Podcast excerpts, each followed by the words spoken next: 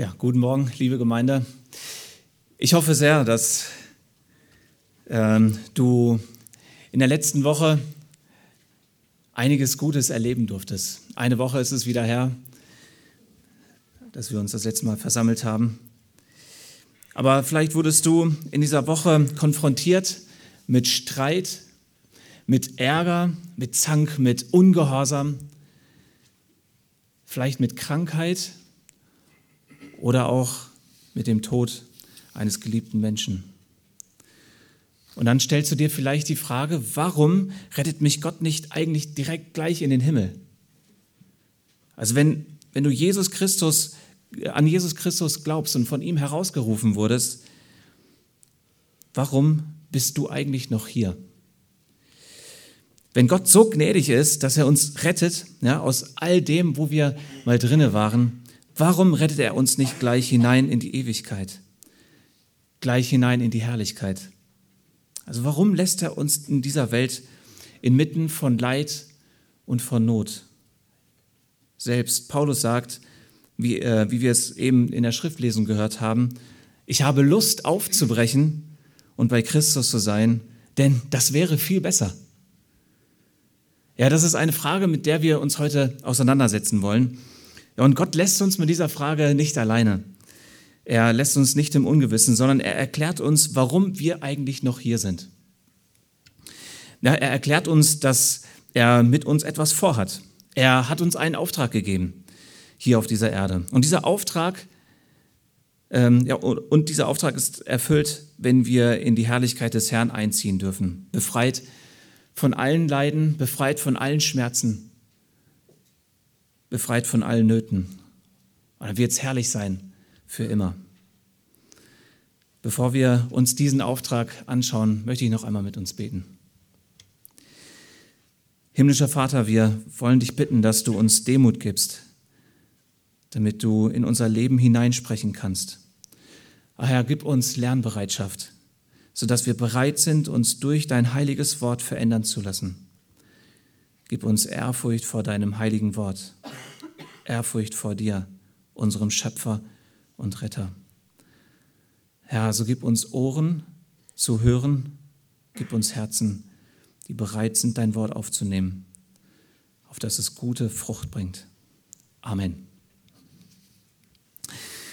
Der Predigtext ist wahrscheinlich einer der bekanntesten Texte überhaupt.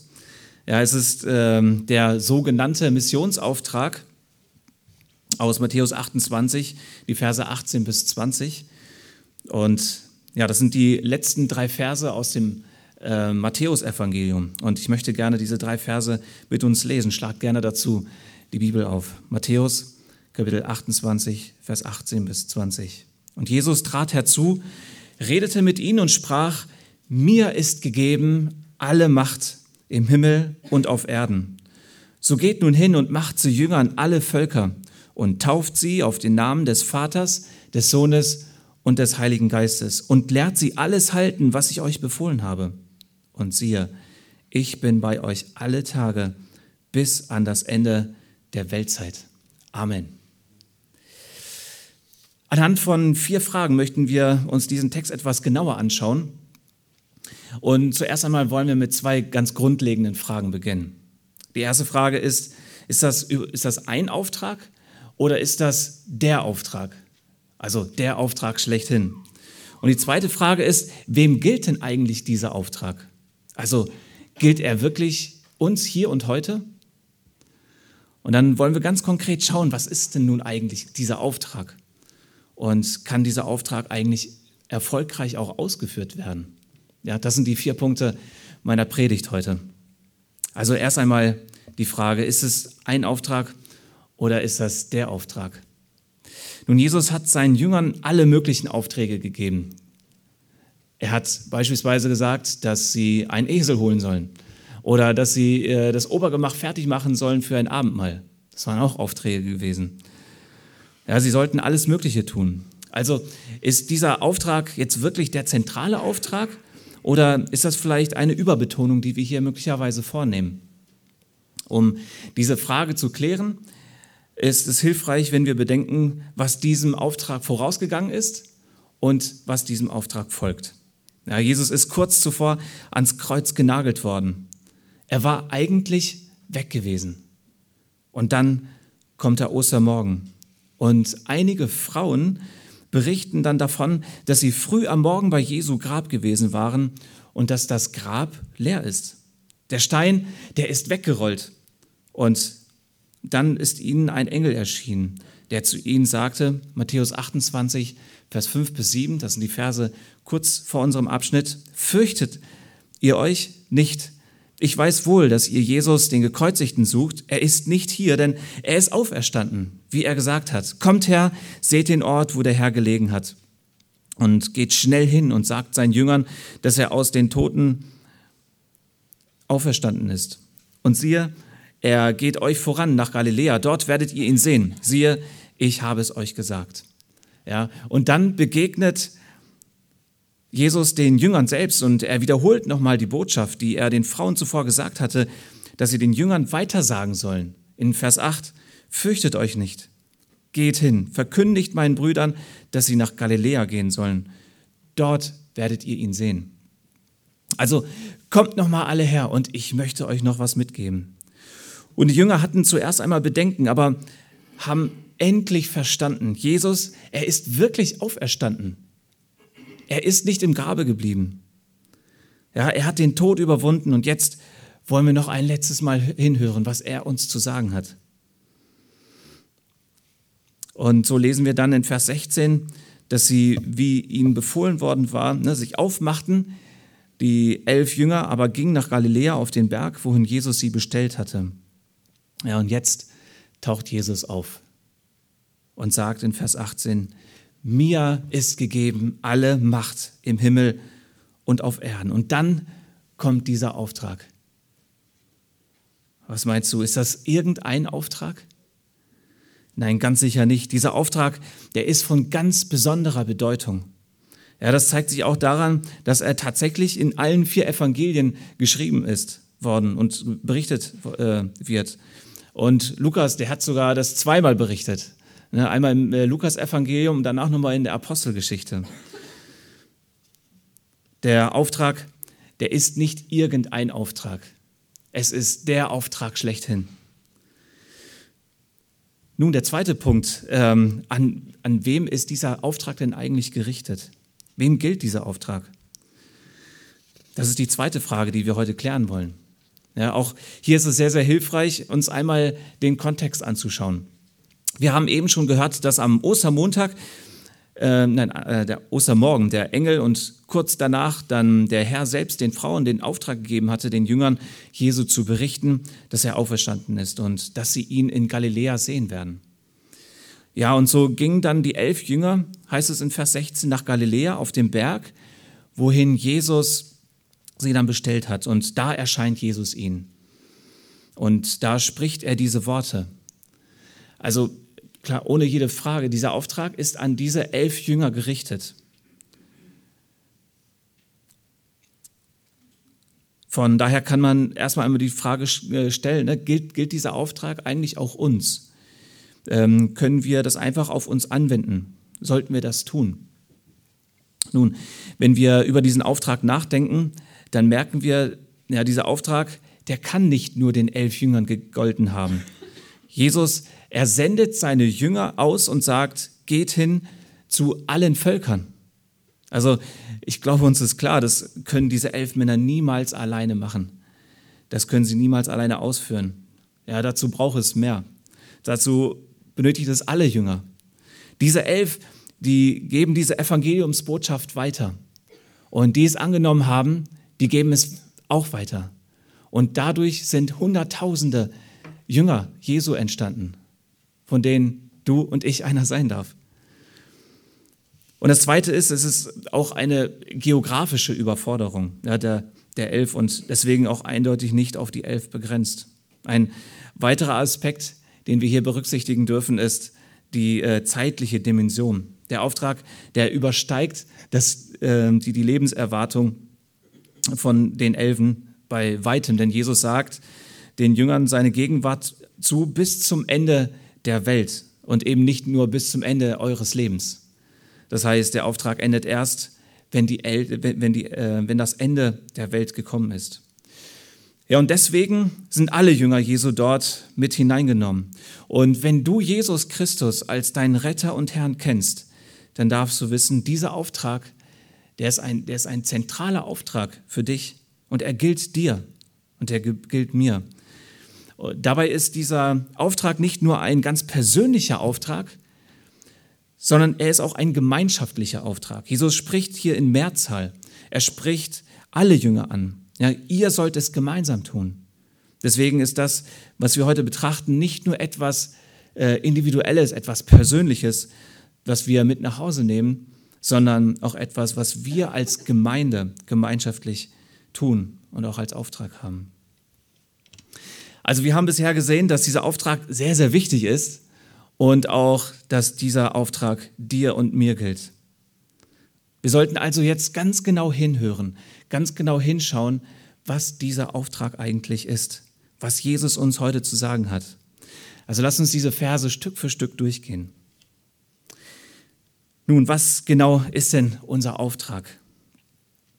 Und das ist auch der dritte Punkt. Hier gibt es einen einzigen Befehl in diesem Satz. Und das ist super interessant. Der lautet nicht geht, tauft oder lehrt, sondern der, äh, der, der äh, Befehl, der der heißt Macht zu Jüngern. Also Jünger machen, das ist hier die Hauptaussage und der Befehl in diesem Satz. Ja, alle anderen Worte oder auch Verben, die wir hier finden, beschreiben uns, wie das Jüngermachen aussieht. Ja, ähm, hingehend, taufend und lehrend.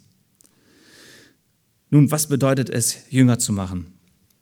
Erst einmal ist Jünger machen unsere übergeordnete Bestimmung, ja, unsere übergeordnete Pflicht. Jünger machen ist das Wichtigste. Jünger machen ist der Befehl Gottes an sein Volk. Und der Hauptgrund, warum Gott seine Gemeinde hier auf der Erde belässt, ist die, dass die Gemeinde diesen Auftrag zu erfüllen hat. Ja, es ist das Werk weiterzugeben, weiterzuführen, das Christus begonnen hat.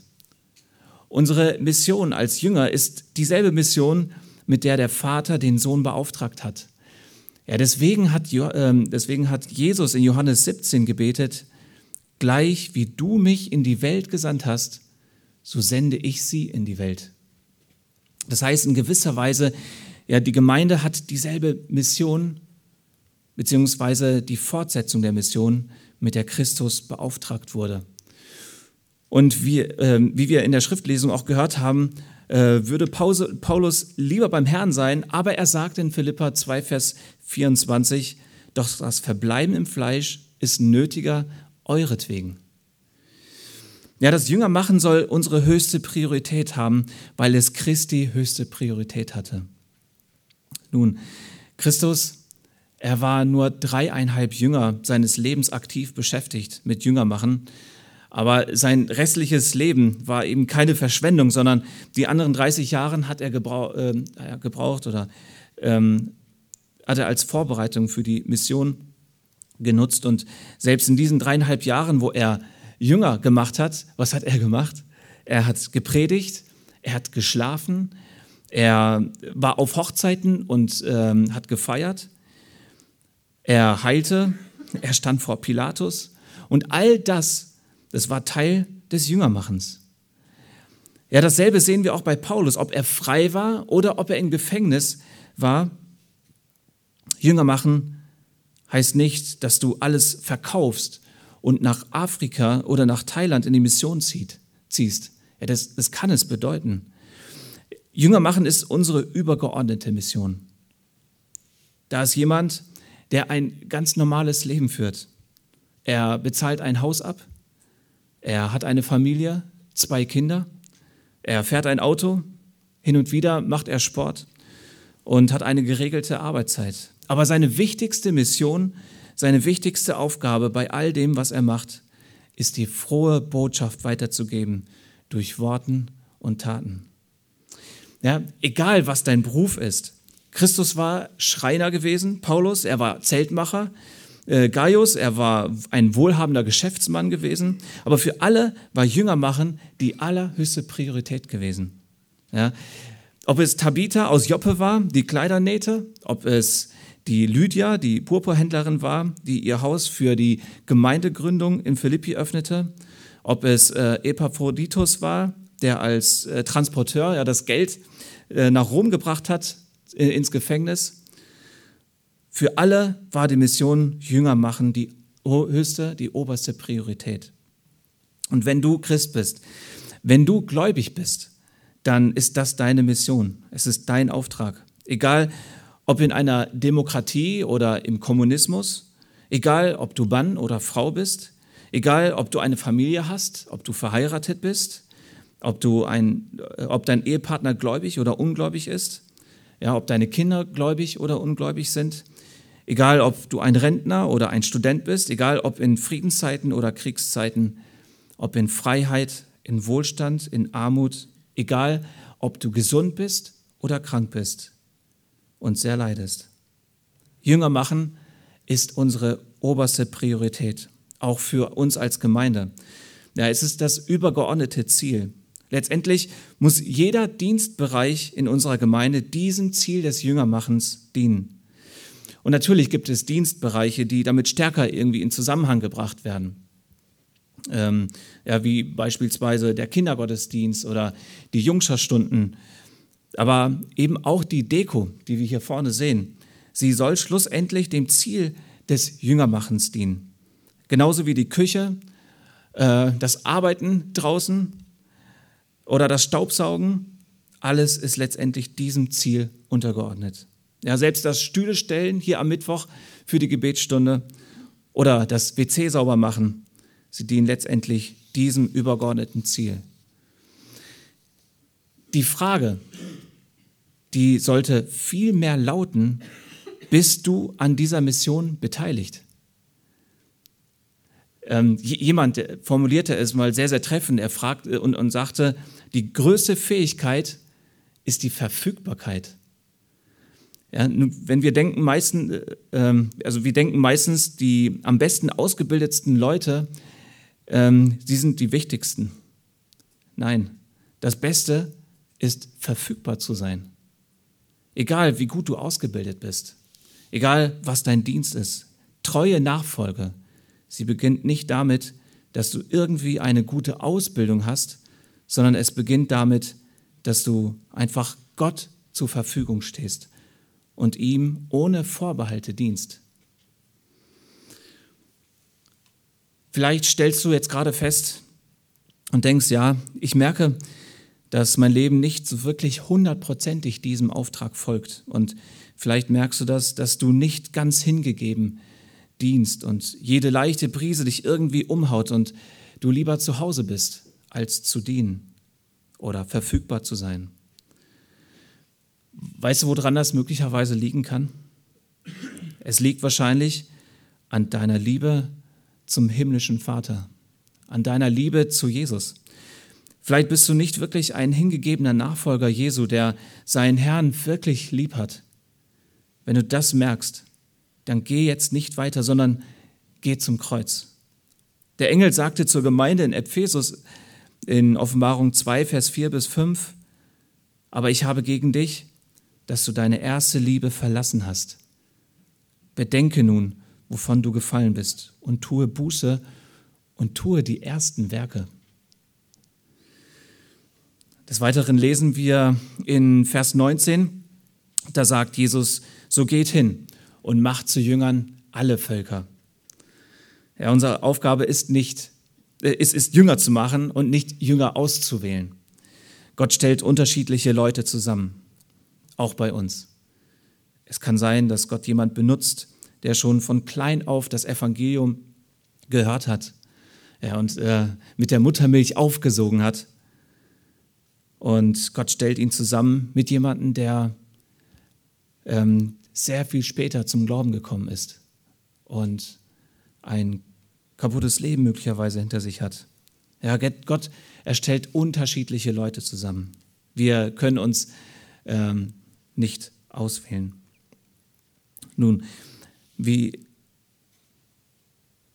genau, die, die Frage, die wir uns jetzt stellen, ist, ähm,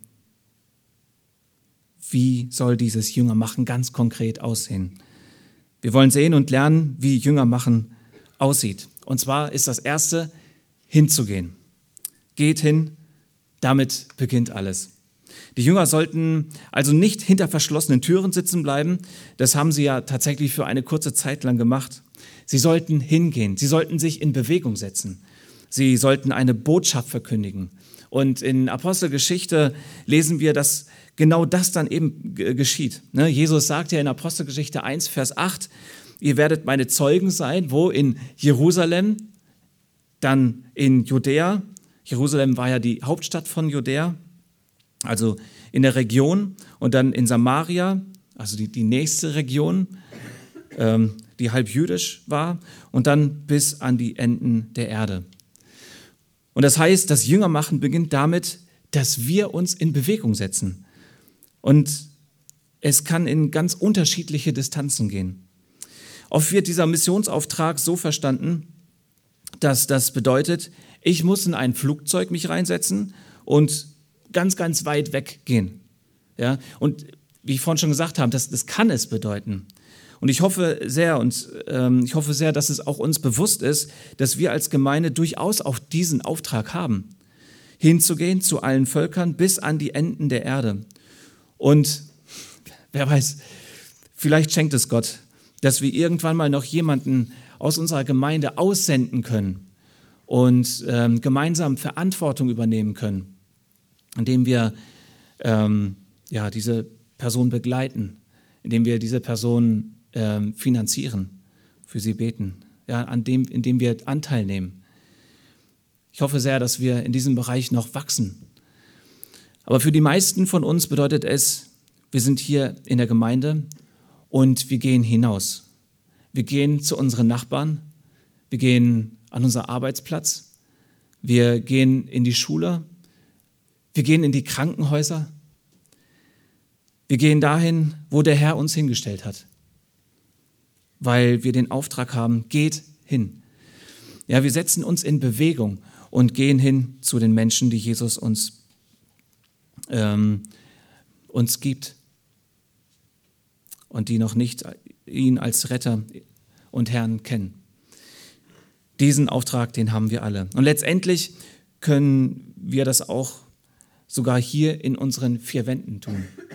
Ja, wir können hingehen zu denen, die vielleicht heute neu sind, die wir noch nicht kennen und sicherstellen, dass die, die heute hierher gekommen sind, vielleicht weil sie Interesse haben, mehr über Jesus Christus zu erfahren, dass sie nachher nicht rausgehen, ohne dass sie angesprochen wurden, ohne dass jemand gesagt hat, hast du verstanden?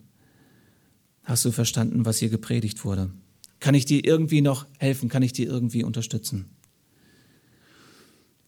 Hingehen vielleicht durch Mitarbeit im Kindergottesdienst, um den Kleinen, ja, die jetzt gerade auch rausgegangen sind, diese gute Nachricht zu bringen. Also ihr seht, das Hingehen, das kann sehr, sehr in, auf sehr unterschiedliche Art und Weise gelebt werden. Und wir alle sind dazu berufen und werden dazu aufgefordert. Und natürlich können wir einander dabei helfen. Nicht jedem fällt es leicht, mit jemandem ins Gespräch zu kommen, mit jemandem äh, über das Evangelium zu sprechen. Ja, also wenn du sagst, mir, mir fällt das wirklich schwer, äh, mit jemandem oder mit einem Gast ins Gespräch zu kommen und über das Evangelium zu sprechen, ähm, dann äh, frag doch jemanden aus der Gemeinde. Und ich weiß, dass wir Geschwister in der Gemeinde haben, die es wirklich sehr auf dem Herzen tragen, das Evangelium weiterzugeben und die sehr, sehr freimütig das Evangelium verkündigen. Dann, dann nimm ihn einfach mit, mit zur Seite und ähm, lass uns voneinander lernen. Ja, wir haben alle den Auftrag, keiner kann sagen, ja, dann haben wir ein paar in der Gemeinde, die machen das für uns. Wir sind alle dazu berufen. Geht hin. Ja, jeder Mensch braucht das ewige Leben. Zu Jüngern Jesu zu machen heißt, den zu den Menschen zu gehen und das Evangelium zu verkündigen. Und dieser Auftrag, der ist sehr konkret. Die Frage, die dahinter steht, ist, kennst du eigentlich das Evangelium? Also kennst du das gut genug, um es anderen erklären zu können? Oder vielleicht noch grundlegender, Glaubst du dem Evangelium? Und ja, ich, ich möchte heute diesen Auftrag so ernst nehmen, dass ich das heute und hier morgen machen möchte. Ja, möglicherweise ähm, ja, haben wir heute äh, jemand unter uns, der, der eben noch kein Jünger Jesu ist. Ja, vielleicht bist du in, in der Gemeinde aufgewachsen und kommst schon lange, aber vielleicht bist du noch kein wirklicher Jünger Jesu. Oder vielleicht bist du heute ein Gast hier und wirklich schön, dass du da bist. Ich habe mich aufgemacht, heute Morgen hier auf der Kanzel das Evangelium zu verkündigen. Nun, es gibt einen Gott, der uns gemacht hat. Gott hat uns Menschen geschaffen, damit wir ihn anbeten und uns an ihm erfreuen. Gott, er hat die ersten Menschen gemacht in seinem Abbild, damit sie unter seiner guten Herrschaft leben und sich an allem erfreuen, was er geschaffen hat. Ja, es war eine perfekte Schöpfung gewesen. Es war ein Leben ohne Leid und ein Leben ohne Not. Und diese ersten Menschen waren von Gott in diese Welt ge gestellt, um die Herrlichkeit Gottes wiederzuspiegeln und Gott anzubeten. Aber die ersten Menschen ließen sich versuchen und wollten nicht unter der guten Herrschaft Gottes leben. Sie wollten selber das Sagen haben. Und so haben sie rebelliert gegen Gott und gegen seinen Auftrag. Ja, sie taten das, was Gott missfiel, was Gott verboten hat. Und sie wollten aber das letzte Wort haben. Und gerade durch diese Rebellion, durch diese Sünde wurden die ersten Menschen Gott so unähnlich, dass sie in der Gegenwart des heilig, heilig, heilig Gottes als sündige Menschen nicht mehr bestehen konnten. Und Gott hat sie verbannt aus seiner Gegenwart, denn sündige Menschen in der Gegenwart des heiligen Gottes, sie können nicht bestehen. Und deswegen mussten die, mussten die Menschen aus der Gegenwart Gottes. Ja, sie konnten nicht mehr zurück in die Herrlichkeit. Sie lebten jetzt in einer gefallenen, in einer kaputten Welt mit Not und mit Leid, mit allen möglichen Schwierigkeiten. Und wie wir alle wissen, dass das auch heute, ist das heute immer noch unser Zustand. Und wenn wir unsere Herzen kennen, dann wissen wir, dass auch wir diese Rebellion in unserem Herzen tragen. Auch wir wollen nicht ausschließlich unter der, der guten Herrschaft Gottes leben. Wir wollen selber bestimmen. Und das hat die gleiche Konsequenz für uns. Wir können nicht mehr in der Gegenwart unseres Gottes leben. Wir können nicht mehr in seiner Herrlichkeit sein, an dem Ort, an dem alles vollkommen gut war. So leben wir in dieser gefallenen Welt, getrennt von Gott.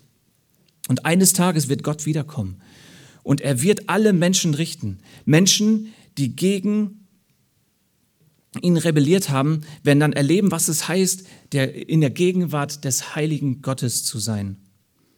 Sie werden nicht bestehen können. Und der Zorn Gottes wird über sie kommen. Ja, es ist ein gerechter Richter, kein blinder, wütender Zorn, aber ein gerechter Zorn. Ein gerechtes Gericht. Und ja, selbst wenn du sagst, das glaube ich alles nicht, ja, dann, dann kann ich sagen, das, das glaubst du ganz bestimmt. Es wird kaum einen Menschen geben, der im, in Anbetracht des tiefsten Leides ähm, geschrien hat, oh Gott, warum lässt du dieses Leid zu? Selbst der überzeugteste Atheist geht davon aus, es muss Gerechtigkeit geben. Wir haben eine Sehnsucht nach Gerechtigkeit und Gott wird diese Gerechtigkeit herbeiführen. Eines Tages wird es soweit sein. Für uns ist das keine gute Nachricht, weil keiner von uns im Gericht Gottes bestehen kann. Aber weil wir nicht zu Gott konnten und weil wir auch nicht zu Gott wollten, kam Gott zu uns durch Jesus Christus. Er hat das Leben gelebt, was wir hätten eigentlich leben sollen.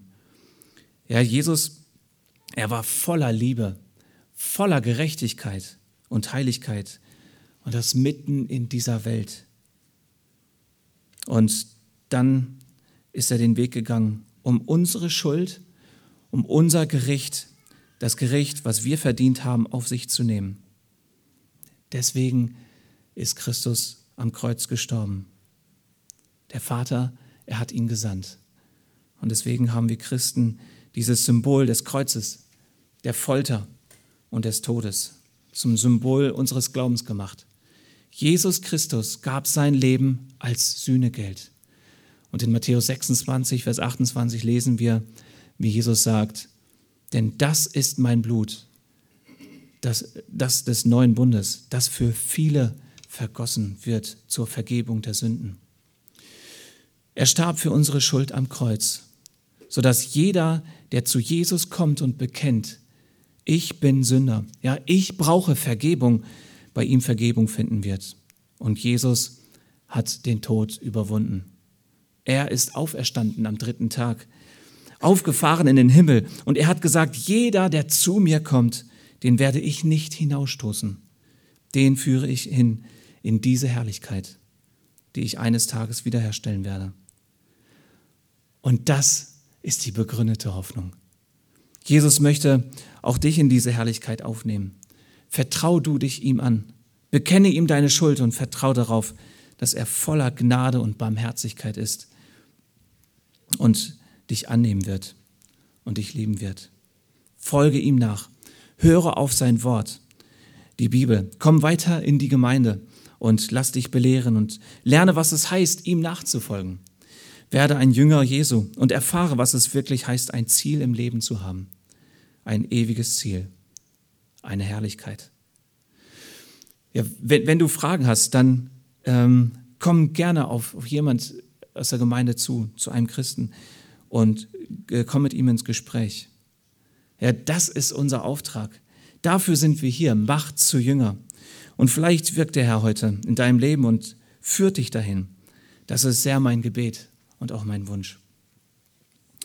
Das Evangelium ist aber nicht nur ein Eintrittstor in das Reich Gottes, sondern auch wir als Kinder Gottes. Wir sind täglich abhängig von diesem Evangelium der Gnade.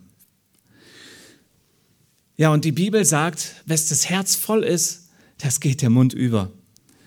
Und die Frage, die du dir vielleicht heute stellen solltest, ist mein Herz denn voll? Ja, spreche ich von diesem Jesus, von, von dem Jesus, der mich liebt und den ich liebe? Wenn du nachgelassen hast, von Jesus zu sprechen, dann ist es vielleicht der erste Schritt, dass du neu über diese große Gnade, über diese Gnade Gottes nachdenkst in deinem Leben. Ja, dass dein Herz wieder voll wird und du dann aus diesem Überfluss deines Herzens dann eben auch leichter reden kannst. Gott möchte dir in dieser Vorweihnachtszeit vielleicht noch einige Möglichkeiten schenken, von ihm zu erzählen. Dann ergreife diese Gelegenheit. Als Unterstützung gibt es auch richtig gutes Material, äh, richtig gute Literatur die wir weitergeben können. Und ja, nach dem Gottesdienst werden dir ein paar Jungschaler die Möglichkeit bieten, Hefte zum Weitergeben mitzunehmen. Gebraucht diese Möglichkeiten. Ja, zuerst einmal bedeutet Jünger machen, hinzugehen, ja, sich in Bewegung zu setzen. Und das nächste, was wir dann tun sollen, womit die Jüngerschaft dann so richtig eigentlich äh, losgeht, ist zu taufen. Jesus sagt, taufet sie auf den Namen des Vaters, des Sohnes und des Heiligen Geistes. Und Jesus sagt, tauf, äh, also genau, hier fehlt doch irgendwie irgendetwas. Oder fällt euch, hat euch das aufgefallen? Hier steht nur gehen, taufen und lehren. Fehlt hier nicht die Buße und der Glaube des Menschen? Das wird hier nicht erwähnt. Wir wissen von vielen anderen Bibelstellen, dass Buße und Glaube eben Voraussetzung für die Taufe ist. Wir lesen in Apostelgeschichte 8 von einem Kämmerer, der auf dem Rückweg nach Äthiopien ist und ähm, Jesaja 53 liest. Dann kommt durch den Geist Gottes getrieben der Philippus zu ihm und wir lesen in Apostelgeschichte 8, Vers 35, dass Philippus seinen Mund auftat und begann mit der Schriftstelle und verkündigte ihm, also dem Kämmerer, Kämmerer, was verkündigte er ihm? Das Evangelium. Und dann lesen wir direkt im Anschluss, als sie aber auf dem Weg weiterzogen, kamen sie zu einem Wasser und der Kämmerer sprach, siehe, hier ist Wasser. Was hindert mich, getauft zu werden? Ja, das, das Thema war scheinbar, also das Thema der Taufe war offensichtlich Inhalt des Evangeliums gewesen. Also Philippus muss ihm erklärt haben, dass die Taufe zur Errettung dazugehört. Der Kämmerer ließ sich direkt nach seiner Umkehr taufen, so wie es eben auch 3000 Menschen der Apostelgeschichte 3 taten. Ja, Im Neuen Testament sehen wir, dass die Taufe sehr eng mit der, äh, mit der Errettung verknüpft ist. Ja, sie ist so eng mit der Taufe verknüpft und die Taufe mit der Rettung, dass hier im Auftrag überhaupt von der Errettung gesprochen wird. Äh, nein, also dass, dass hier im Auftrag überhaupt nicht von der Errettung gesprochen wird. Und das ist irgendwie sehr überraschend. Also stellvertretend wird nur von der Taufe gesprochen und nicht von der Errettung. Nun, das bedeutet nicht, dass nur Getaufte wirklich gerettet sind. Ja, das Beispiel vom Schächer am Kreuz. Der Schächer am Kreuz, er hatte nicht die Möglichkeit, sich taufen zu lassen. Und Jesus sagte zu ihm, heute wirst du mit mir im Paradies sein. Aber die Taufe, sie ist die Folge der Errettung. Die Taufe, sie folgt der Errettung und geht ihr nicht voraus. Und die Rettung bzw. der Glaube an Gott ist die einzige, einzigste Bedingung, um getauft zu werden. Jeder, der wiedergeboren ist, jeder, der Vergebung der Sünden hat, ist aufgefordert, sich taufen zu lassen. Ja, wir lesen im Neuen Testament, dass Buße und Taufe sehr eng zusammengehören. Ja, so eng, und dann nimmt man sehr gerne dieses Beispiel von der Trauung und den Ehering. Ja, Im Traugottesdienst geben sich die Eheleute das Ja-Wort und als Symbol der Zusammengehörigkeit werden ein paar Minuten später die Eheringe auf den Ringfinger gesteckt. Das Symbol des Eherings ist sehr, sehr klar. Ja, jeder versteht, ich bin verheiratet und ich gehöre mit meiner Frau zusammen. Nun leider ist das Symbol der Taufe teilweise nicht ganz so klar.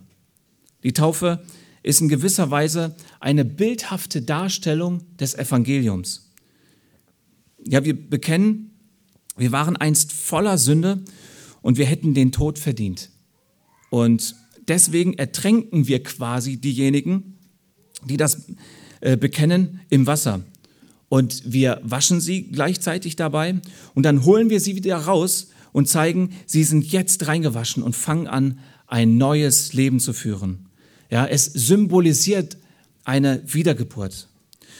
Und es ist auch ein öffentliches Bekenntnis. Ja, ich identifiziere mich mit meinem himmlischen Vater, der mir ein neues Leben gegeben hat. Ja, wir haben den Auftrag zu taufen.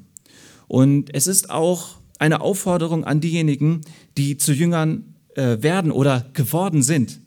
Ja, das sehen wir in Apostelgeschichte 2, dass Petrus diesen Taufauftrag, den er hier den Jüngern gibt, dass er den auch denjenigen gibt, die zum Glauben kommen. Er sagt, tut Buße, ja, das heißt, kehrt um, wendet euch um, orientiert euch auf Jesus aus, erkennt ihn als Retter und Herrn an und dann bekennt euren Glauben in der Taufe. Lasst euch taufen. Ja, die Rettung, sie beinhaltet Buße und Glaube und dann eben gefolgt von Taufe und gefolgt von Gemeindemitgliedschaft. Und dann sagt Jesus, auf den Namen des Vaters, des Sohnes und des Heiligen Geistes.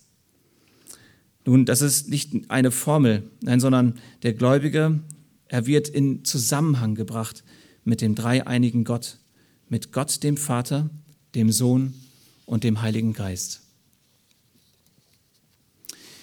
Nun, die erste Etappe ist hingehen. Und dann die zweite Etappe ist, ähm, wenn die Menschen zum Glauben kommen, dass sie gerettet werden und dass sie in die Nachfolge kommen und dass sie getauft werden. Und ihr Lieben, das kann ganz schön harte Arbeit bedeuten. Ja, wenn wir in diesen zweiten Schritt investieren, dass Menschen gerettet werden, dann tun wir ein zum Teil wirklich harte und auch eine langwierige Arbeit. Ja, wenn wir mal annehmen, dass ein Teenager mit 14 Jahren zum Glauben kommt, aus unseren Reihen. Also jemand, der christliche Eltern hat und äh, von Anfang an mit in den Gottesdienst, mit in die Gemeinde genommen äh, wird.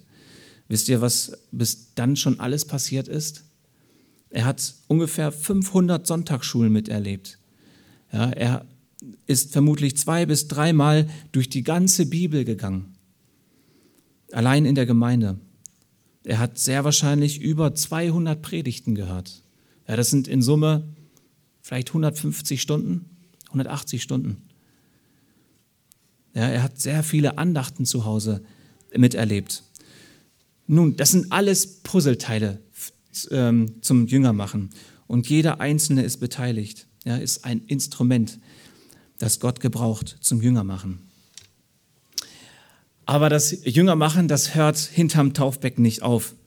Ja, auch für alle, die, so Gott will, auch im Januar getauft werden, sondern es geht weiter.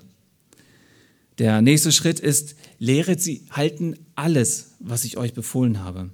Und deswegen brauchen wir eine Lehre, die weit über die Grundlagen des christlichen äh, Glaubens hinausgeht. Deswegen haben wir die ganze Bibel bekommen und nicht nur ein kurzes Traktat. Wir lesen in 2 Timotheus 3, Vers 16 und die meisten kennen sicherlich diese, ähm, die, diesen Vers. Alle Schrift ist von Gott eingegeben und nützlich zur Belehrung, zur Überführung, zur Zurechtweisung, zur Erziehung der, in der Gerechtigkeit, dass der Mensch Gottes ganz zubereitet sei, zu allem guten Werk völlig ausgerüstet. Und da sehen wir schon, die Schrift ist uns gegeben, nicht nur damit wir viel wissen, sondern damit wir zu jedem guten Werk zugerüstet sind. Und das ist genau der Auftrag hier. Lehret sie alles halten. Also das Ziel ist eben nicht nur Wissensvermittlung, sondern Lebensveränderung. Wir stehen oftmals in der Gefahr, viel zu wissen, aber es nicht zu tun. Ja, und wir haben letzte Woche in der Predigt gehört von Bernie, dass das dumm ist. Lehret sie alles halten. Es ist mehr als einfach nur Wissen zu vermitteln. Deswegen hat Gott nicht einfach vom Himmel ein Buch runterfallen lassen, sondern er ist in Jesus Christus gekommen. Er hat uns gelehrt. Er hat es uns vorgelebt. Er hat uns gezeigt, was es heißt, Gott gefällig zu leben. Lehre und Leben, sie gehören zusammen. Ja, Paulus, er schreibt in 1. Korinther 11, Vers 1, folgt meinem Beispiel, wie ich dem Beispiel Christi. Das heißt, Paulus hat erkannt, ich muss lehren und ich muss leben. Ihr Lieben, und das ist genau unser Auftrag. Jünger machen hört eben nicht damit auf, dass wir evangelisiert haben. Das ist das Problem, dass wir beim Missionsauftrag manchmal nur Mission hören und denken, ja, das ist eigentlich nur das für die, die eben ins Flugzeug äh, gestiegen sind und ganz weit weggeflogen sind. Mission heißt erst einmal nichts anderes als mit einem Auftrag ausgesandt zu sein. Und der Auftrag, mit dem wir ausgesandt sind, also die Mission, die wir haben, ist Jünger zu machen. Und Jünger machen ist eben ein Prozess der beginnt mit dem Hinausgehen und dem Verkündigen des Evangeliums, geht über die Taufe in die Gemeinde und wir machen weiter Jünger, indem wir sie begleiten, indem wir sie lehren, alles zu halten, was Jesus uns befohlen hat. Nun, wie bist du vorgegangen, als du deinem Kind das Gehen beigebracht hast oder das Fahrradfahren beigebracht hast? Ähm, hast du denen erklärt, also Fahrradfahren, du setzt dich auf den Sattel und versuchst dann eben gerade zu bleiben und trittst dann in die Pedale und dann fährst du und wenn du anhalten willst, dann, dann drückst du eben die Bremsen. Nein, was hast du gemacht? Du hast das Fahrrad genommen, du hast das Kind draufgesetzt, du hast, es, du hast gesagt, trete in die Pedale und äh, ja, dass es in die Pedale treten soll und äh, vielleicht hast du es erst einmal auf so einem Laufrad äh, ausprobiert ja, und dann bist du eben nebenher gegangen. Du hast an eine Schulter gepackt und festgehalten. Und du bist nebenher gelaufen und irgendwann ähm, hast du ein bisschen losgelassen und irgendwann fing es an zu wackeln. Und möglicherweise ist es dann in ein Feld reingefallen oder äh, in, in Brennnessel. Was haben wir dann gemacht? Dann haben wir das Kind genommen, wir haben es getröstet, es wieder aufs Fahrrad gesetzt und wieder weitergemacht. Und eben so lange, bis es alleine gefahren ist. Und genau so funktioniert Jüngerschaft. lehrt sie alles halten. Heißt auch, wir berücksichtigen oder wir akzeptieren, dass wir scheitern werden. So funktioniert der Auftrag. Und das heißt, wir lehren immer wieder, dass wir als Jünger Jesu aus der Gnade Gottes leben. Und es ist gut und richtig, wenn du auch, wenn du andere in die Jüngerschaft nimmst, dass du immer wieder deutlich machst, Lehren zu halten heißt, du wirst auch scheitern. Du wirst fallen. Aber dann komm zum Kreuz und empfang wieder Gnade des Herrn. Und dann steh auf und dann mach weiter. Aber gib nicht auf. Nun, machst du das? Oder hast du möglicherweise damit aufgehört, weil dein Leben zu herausfordernd geworden ist und weil du möglicherweise diesen Blick verloren hast? Dann komm zum Kreuz. Bitte den Herrn um Vergebung, dass du seinen Auftrag vernachlässigt hast. Und dann geh und probier es nochmal. Und wenn du wieder scheiterst, willkommen in der Nachfolge Jesu. Steh auf, geh zum Kreuz, lass dir die Gnade Gottes zusagen. Lass dich neu erinnern daran, dass er dich wirklich liebt und es gut mit dir meint und dich wirklich gebrauchen möchte in dieser Welt. Steh auf und probier es nochmal. So funktioniert das Leben als Jünger Jesu. Das ist unser Auftrag hier auf Erden.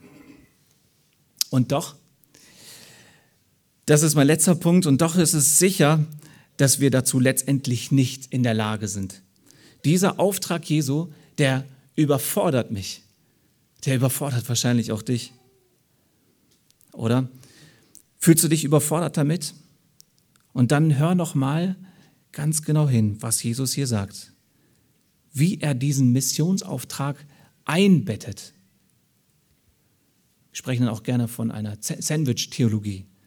Vers 18. Mir ist gegeben alle Gewalt im Himmel und auf Erden. Darum geht hin. Und dann endet er, und siehe, ich bin bei euch alle Tage bis an der Weltende. Dieser Auftrag ist gegründet in Jesu Allmacht. Und Jesus ist der Herr, nicht nur im Himmel, sondern eben auch hier auf der Erde. Er sagt, mir ist gegeben, ja, ich habe alle Macht, alle Gewalt, auch hier auf der Erde. Und ich bin bei euch. Ich lebe in euch durch den Heiligen Geist, durch diese Kraft aus der Höhe. Und ich stärke euch und ich befähige euch, all das zu tun, zu dem ich euch beauftrage. Ich lasse euch nicht allein mit diesem Auftrag. Er gibt uns Gaben, sodass wir gemeinsam ähm, tun können, wozu er uns beauftragt hat. Und ja, tatsächlich, Jesus macht noch mehr. Jesus tut eigentlich all das. Jesus vollbringt das Werk des Jüngermachens. Es ist wirklich interessant, wie er es hier sagt. Mir ist gegeben alle Gewalt im Himmel und auf Erden. Darum geht hin und macht. Also darum geht ihr und macht. Nun, wie funktioniert das genau? Und wenn wir verstehen, wie dieser Prozess des Jüngermachens anfängt, das heißt mit der Evangelisation, dann verstehen wir, Jesus, er schickt uns los und sagt, ihr seid eigentlich nur meine Botschafter, wie Paulus zu den Korinthern schreibt. Ne? Wir sind Botschafter an Christi Stadt. Das heißt, wir sind losgesandt und geben nur die Botschaft weiter. Wir sind sozusagen nur Briefträger. Er hat den Brief geschrieben. Er sagt, nimm diesen Brief und bring ihn zu den Menschen. Hier ist dieser Brief und dann sagt er, den Rest, den mache ich. Ich werde den Menschen die Ohren auftun, sodass sie hören. Ich werde ihnen die, die Augen auftun, sodass sie mich erkennen. Ich werde die Herzen der Menschen auftun, sodass sie Acht haben auf das, was ich zu ihnen zu sagen habe. Du und ich, wir sind nur das Sprachrohr also wenn du Menschen zu Jüngern machst, verstehst du, letztendlich macht Jesus zu Jüngern. Er macht es. Also er bekehrt die Menschen. Und er braucht hilfsbedürftige Menschen wie dich und wie mich mit unseren stotternden Worten. Ja, wo wir manchmal nachher sagen, oh, das hätte ich wirklich besser sagen können. Und hier sagt er, das gebrauche ich. Ja, probier es beim nächsten Mal besser zu machen. Aber Gott sagt, ich kann Dinge gebrauchen, die kannst du dir gar nicht vorstellen. Und genau so ist unser Gott. Er macht zu Jüngern. Nicht, weil wir so super sind, weil wir, sondern trotz unseres Versagens. Aber lass dich gebrauchen, lass dich gebrauchen, das ist dein Auftrag. Ja, und er wird es tun. Und lass dich gebrauchen auch in all deiner Schwachheit, mit all deinem Versagen. Er will und kann dich gebrauchen, denn ihm ist gegeben alle Macht im Himmel und auf Erden. Und dann sagt er, deswegen geh und mach, macht sie zu Jüngern. Und das Gleiche gilt dann auch für den Prozess der Jüngerschaft. Ja, Jesus ist nicht nur gekommen als Retter, sondern er ist vor allem gekommen als Retter und als Herr. Aber er ist auch gekommen, um uns ein Vorbild zu sein. Er hat uns vorgelebt, wie man das tut. Und deswegen hat er Menschen in seine Jüngerschaft genommen, drei Jahre lang. Und dann hat er sie als Jünger ausgesandt, damit sie Jünger, damit sie Jünger machen. Nun, wir dürfen auch immer wieder schauen auf das Vorbild Jesu Christi und auf das Vorbild derer, die Jesus nachgefolgt sind. Und dann dürfen wir darauf vertrauen, dass wiederum der Prozess der Jüngerschaft etwas ist, was wir nicht aus eigener Kraft gestalten müssen. Denn ich kann durch mein bestes Vorbild und meine besten Worte niemanden verändern. Aber der Geist Gottes kann es. Ihm ist gegeben alle Macht im Himmel und auf Erden. Und siehe, er ist bei uns alle Tage bis an der Weltende. Er sagt zu seinen Jüngern, wartet noch hier in Jerusalem und ihr werdet Kraft empfangen aus der Höhe, den Heiligen Geist, und dann geht. Ihr Lieben, wir haben diese Kraft aus der Höhe empfangen als Christen. Jesus ist bei dir alle Tage und er will dich gebrauchen. Ja, dazu bist du hier. Dazu bist du noch hier. Eines Tages, dann kommst du in den Himmel, wenn du ihm nachfolgst. Dann sind die Nächsten dran. Aber dass du heute hier bist und dass ich heute hier bin, das deswegen, weil Gott aus seiner großen Gnade Menschen gebraucht hat, wie deine Großeltern, deine Eltern oder Menschen, die äh, er in, in, ähm, ja, zu dir gestellt hat, vielleicht auch dein Freund, der dich zu Jünger gemacht hat. Gott hat diese Menschen gebraucht und so will er auch dich gebrauchen, hier auf dieser Erde, eben bis er wiederkommt. Amen.